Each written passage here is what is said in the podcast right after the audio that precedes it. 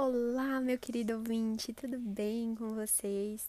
Nós da Advocacia Freire Dutra viemos aqui através de um podcast responder todas as perguntas que foram feitas para nós lá no Stories do Instagram. É, espero que vocês gostem. Já compartilhe aí com um colega, com um amigo, parente. Se vocês gostarem das respostas, é, ficamos muito felizes, né? De estarmos aqui, toda essa interação que vocês fizeram conosco lá através do Stories. É, para iniciar é, as perguntinhas, né?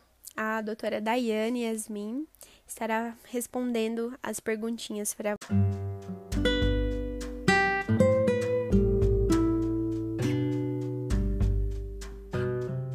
Vamos para a nossa primeira pergunta. O que são os dissídios e por que eles existem? Então, assim, é importante a gente explicar aqui que os sindicatos, ele é uma das maneiras de proteger o empregado, pois eles vão negociar melhores condições de trabalho e dos casos de dissídio. As entidades de classe, sindicatos, federações e confederações e as empresas ou seus sindicatos normalmente negociam regras relativas ao trabalhador, representado pela entidade. Quando o sindicato do empregado mais o sindicato da empresa eles conseguem chegar a um acordo, aí é estabelecido né, a convenção coletiva de trabalho, já quando o sindicato do empregado mais a empresa ele estabelecem um acordo, aí chama-se de coletivo, acordo coletivo de trabalho. Em geral, esses acordos vão definir salários adicionais, estabilidade e outros direitos, como plano de saúde, vale refeição, vale transporte. As partes elas vão estabelecer né, a duração do prazo, mas geralmente elas podem durar no máximo dois anos. Então, o dissídio coletivo ele vai instaurar quando não ocorre um acordo entre essas partes, dado ali a negociação direta dos trabalhadores, sindicatos empregadores. E esses representantes da classe de trabalhadores eles vão ingressar com uma ação na Justiça do Trabalho. Por meio do dissídio, ele vai resolver, né, é uma forma de tentar resolver o conflito entre os empregadores e os representantes desse grupo de trabalhadores. Então, a existência do dissídio coletivo, ela é para conferir à Justiça do Trabalho a responsabilidade de solucionar um conflito ao criar normas e condições de trabalho que regularão a relação trabalhista entre as partes. Normas essas que devem respeitar as disposições mínimas da lei que protegem o trabalho e as condições convencionadas anteriormente. A decisão do dissídio ela criará uma norma jurídica eficaz para empregadores e trabalhadores ou empregados e tem o nome de sentença normativa. Tem os requisitos que eles necessários para instaurar o dissídio coletivo, conforme a legislação trabalhista. Conforme o artigo 114 da Constituição Federal, com o artigo 616, parágrafo 4 da CLT, é a tentativa de negociação ou arbitragem. Na petição inicial, devem juntar os documentos que provam a tentativa, como, por exemplo, a ata da reunião de negociação. É uma forma de forçar as partes a entrarem em um acordo sem necessidade de adicionar o Poder Judiciário. Outra forma de requisito é a aprovação em assembleia de categoria profissional, conforme o artigo 859 da CLT. Os interessados na solução do dissídio coletivo devem aprovar sua instauração perante a Justiça do Trabalho em assembleia convocada para este fim. O comum acordo da parte contrária, conforme o artigo 114, parágrafo 2 da Constituição Federal, aquele que ajuiza o dissídio precisa do acordo da parte contrária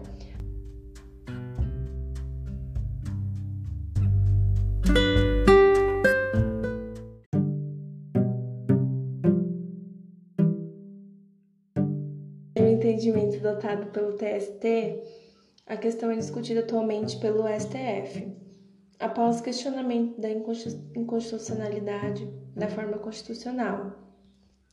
Então, partindo para a nossa próxima pergunta acerca dos tipos de dissídios, né? É importante explicar os tipos porque tem vários vários tipos de dissídios. E o primeiro e mais importante, né, que é o dissídio individual e o dissídio coletivo. Então, nos individuais, o empregado entra com uma reclamação trabalhista na justiça contra o seu empregador, mas os casos mais comuns são as reclamações que pleitam equiparação salarial, adicionais e cobrança de verbas rescisórias, do 13º, FGTS, férias. Já no dissídio coletivo, é a Justiça do Trabalho ela estabelecerá normas para reger a relação de trabalho. E os dissídios coletivos podem ter natureza jurídica ou econômica. É, a natureza jurídica ela também é chamada de dissídio coletivos de direito, que são aquelas que visam interpretar uma norma legal já existente, ela legal ou baseada nas leis, é, baseado em costumes ou proveniente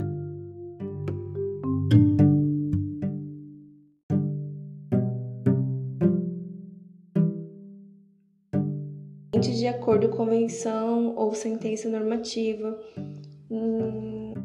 Aí temos o dissídio de natureza econômica, que são aquelas que criam normas que regulamentarão os contratos de trabalho. Esses dissídios podem discutir, por exemplo, condições salariais, horas extras, garantias trabalhistas, né? Ao contrário do dissídio jurídico, em que apenas se interpreta uma norma, o dissídio econômico cria, altera ou extingue uma situação. Dado ainda existente outro tipo de dissídio coletivo, que é aquela ocorrente na situação em greve, né? Situação de greve, que ela normalmente é juizada pelo Ministério Público do Trabalho. Está previsto no artigo 114, parágrafo 3 da Constituição Federal que dispõe que, em caso de greve em atividade essencial, com possibilidade de lesão do interesse público, o Ministério Público do Trabalho poderá ajuizar dissídio coletivo competindo à Justiça do Trabalho decidir o conflito. É esclarecidos o que é dissídio coletivo, seus tipos e sua função, né? Quem pode ajuizá-lo na Justiça do Trabalho? São os sujeitos aptos a negociar as condições de trabalho, que são o sindicato, que ele pode instaurar o dissídio em qualquer situação. O artigo 857, parágrafo único da CLT, coloca que quando não houver sindicato representativo da categoria econômica, empregadores ou profissional empre é, os empregados, poderá a representação ser instaurada pelas federações correspondentes e, na falta delas, pelas confederações respectivas no âmbito de sua representação. E o outro sujeito é a empresa. Assim como o sindicato, a empresa pode instaurá-lo em qualquer situação, conforme o artigo 616, parágrafo 2 da CLT. No caso de persistir a recusa à negociação coletiva, é facultada aos sindicatos ou empresas interessadas a instauração de dissídio coletivo. Aí o terceiro sujeito é o Ministério Público do Trabalho. Como dissemos em caso de greve em atividade essencial com possibilidade de lesão do interesse público, o Ministério Público do Trabalho pode propor dissídio coletivo. Então é importante a gente observar também que, apesar do artigo 856 da CLT dispor que o presidente do tribunal ele poderia, por iniciativa, juizar o dissídio em caso de greve, entende-se que essa norma não foi recepcionada pela Constituição. Ela é incompatível com a Constituição e não pode valer. Nossa próxima pergunta é, ela é sobre a ação, né? Como que é essa tramitação de um dissídio coletivo? Então, a primeira fase né? A representação do dissídio é recebida e protocolada no tribunal. Se estiver na devida forma, o presidente do tribunal designará uma audiência de conciliação dentro do prazo de 10 dias. As partes envolvidas são então notificadas. Segunda fase é a audiência de conciliação. As duas partes do dissídio comparecem ou enviam seus representantes, e o presidente do tribunal as convida para pronunciarem sobre os termos da conciliação. O empregador pode ser representado pelo gerente ou por qualquer outro colaborador proposto que tenha conhecimento do dissídio em ambos os casos. Ele será responsável pelas declarações do representante. O juiz do dissídio é responsável por despachar, instruir e realizar demais diligências necessárias ao processo. A terceira fase, ela é o desdobramento da audiência.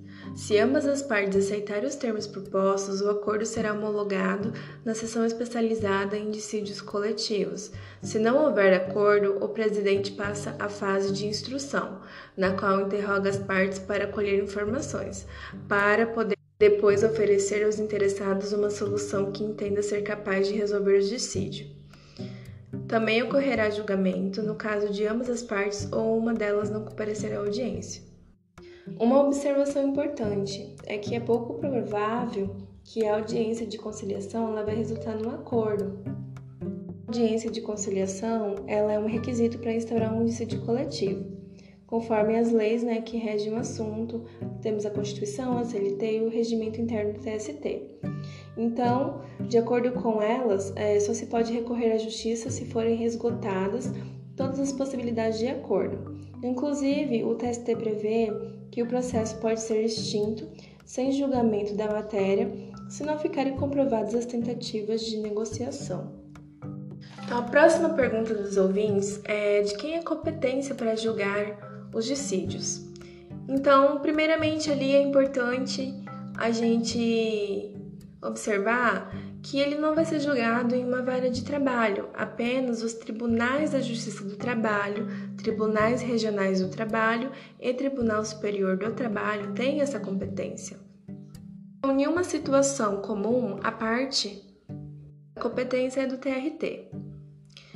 Conforme dispõe o artigo 678, inciso 1 da CLT, aos tribunais regionais, quando divididos em turmas, compete ao Tribunal Pleno, especialmente processar, conciliar e julgar originariamente os dissídios coletivos. Tribunal Pleno é a composição plena do tribunal. Então, a lei, ao dizer especialmente, já indica que não é exclusividade do Pleno, sendo, portanto, possível que o dissídio seja julgado pelas sessões de dissídio coletivo, se o tribunal possuir já que em casos é, excepcionais, a competência para o julgamento do dissídio coletivo é do TST, conforme disposto no artigo 2 da Lei 7.701 de 88. Compete à seção especializada em dissídios coletivos ou seção normativa originariamente conciliar e julgar os dissídios coletivos que excedam a jurisdição dos tribunais regionais do trabalho.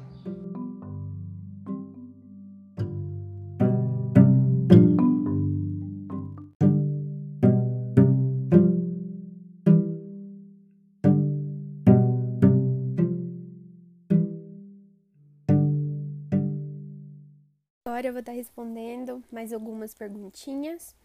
E a primeira que eu vou responder é como funciona a decisão do dissídio coletivo? É, a decisão de um dissídio coletivo é chamada de sentença normativa. Ou seja, ela vem né, em formato de sentença, mas com conteúdo de norma jurídica, já que ela vem para substituir um acordo ou convenção não celebrada, o mesmo conteúdo que elas teriam.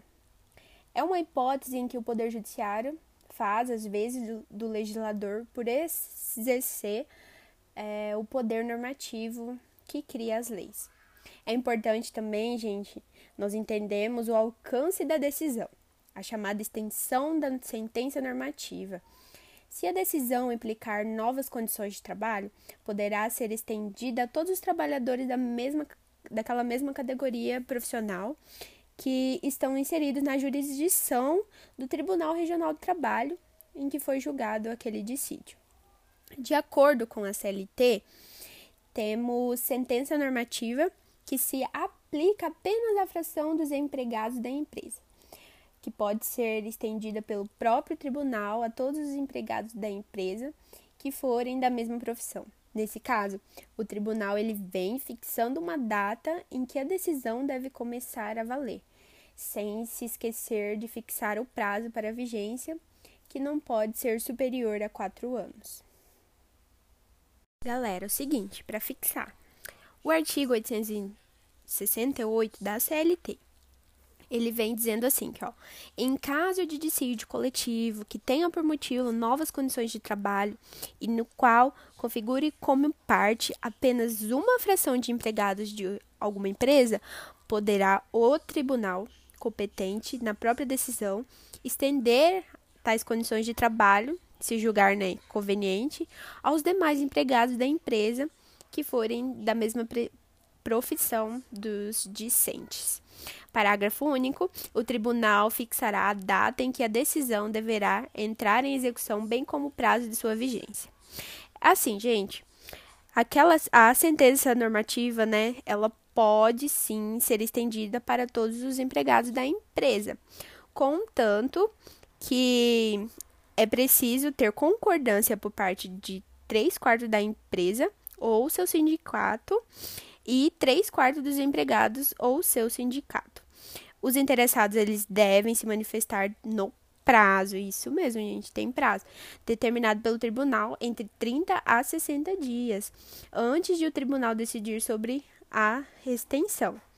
Caso acate a decisão, o tribunal ele marcará a data que a extensão deva entrar em vigor. Muito bem. Gente, continuando aqui, né, a respeito dessa mesma pergunta, a decisão de um dissídio coletivo que fixe condições de trabalho tem uma particularidade.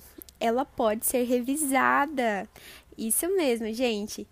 A revisão da sentença normativa pode acontecer depois de ocor do ocorrido um ano de vigência em caso de modificação das circunstâncias que a ditarem, se as condições se tornarem injustas ou inaplicáveis. Ela poderá ser promovida pelo tribunal que deu a decisão pelo Ministério do Trabalho ou pelas associações e sindicatos e pelas empresas.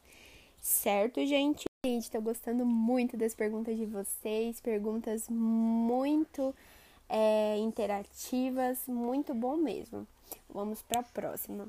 Minha empresa pode recorrer de uma decisão dada em dissídio? A resposta é sim, isso. A decisão do dissídio coletivo é passiva de recurso, destinada à apreciação do Tribunal Superior do Trabalho. Como o dissídio é de competência hora do TRT ou hora do TST, são duas formas que sua empresa poderá recorrer da sentença normativa proferida tá, pelo proferida no dissídio, ok? Gente, essa daqui foram bastante perguntinhas com a mesma ideia. Qual o prazo da validade de um dissídio? Depende. O objetivo do dissídio coletivo ele pode ser discutido. A decisão do dissídio pode não permanecer com o passar do tempo e pode haver né, negociações das partes caso em que ele se extinguirá, né, gente? Se as partes não negociarem, aí sim, ele permanecerá por um prazo definido, que é o prazo máximo, quatro anos. Após decorrido esse tempo, as cláusulas perdem validade e aí é forçado as partes à negociação. Ok? Entendidos? A minha empresa precisa de uma assessoria jurídica nesses casos? Não, não necessariamente. Muitas das vezes, gente, um dissídio é comunicação, né? O diálogo direto e transparente entre as partes ameniza a gente e leva a resolver essas questões de uma forma mais amigável. O que o empresário, né, eu recomendo, você que fez essa pergunta, você pode convocar uma assembleia para expor a condição econômica, né? Esse momento de crise ao qual estamos passando, né, explicar que não é possível ceder alguns direitos, né, ceder é, tantos direitos assim que eles, os empregados estão exigindo, sob o risco de não conseguir, por exemplo, pagar os seus salários. Gente, tem que ser direto, tem que explicar a situação a qual você está passando. Claro, né, gente, que depende de cada gestor. Por exemplo, em alguns casos, é mais favorável uma assessoria jurídica, porque ajuda a resolver aquela, aquela situação, é, pois tem experiência em negociação é, de dissídios coletivo. Advogados, em geral, né, gente, têm facilidade com acordos, funcionam como conciliadores e podem escolher palavras, né, é, de forma que não venha constranger aquelas aos empregados, né? Para finalizar, gente, eu aqui de novo. É, Obrigada por você ter ficado aqui conosco até o final deste podcast. Possamos ter respondido, né, as perguntinhas de vocês de forma que tenha sido compreendida. Caso tenha ficado algo não esclarecido de forma correta, por favor, envie para nós seu feedback lá no direct do Instagram. Muito obrigada a todos vocês.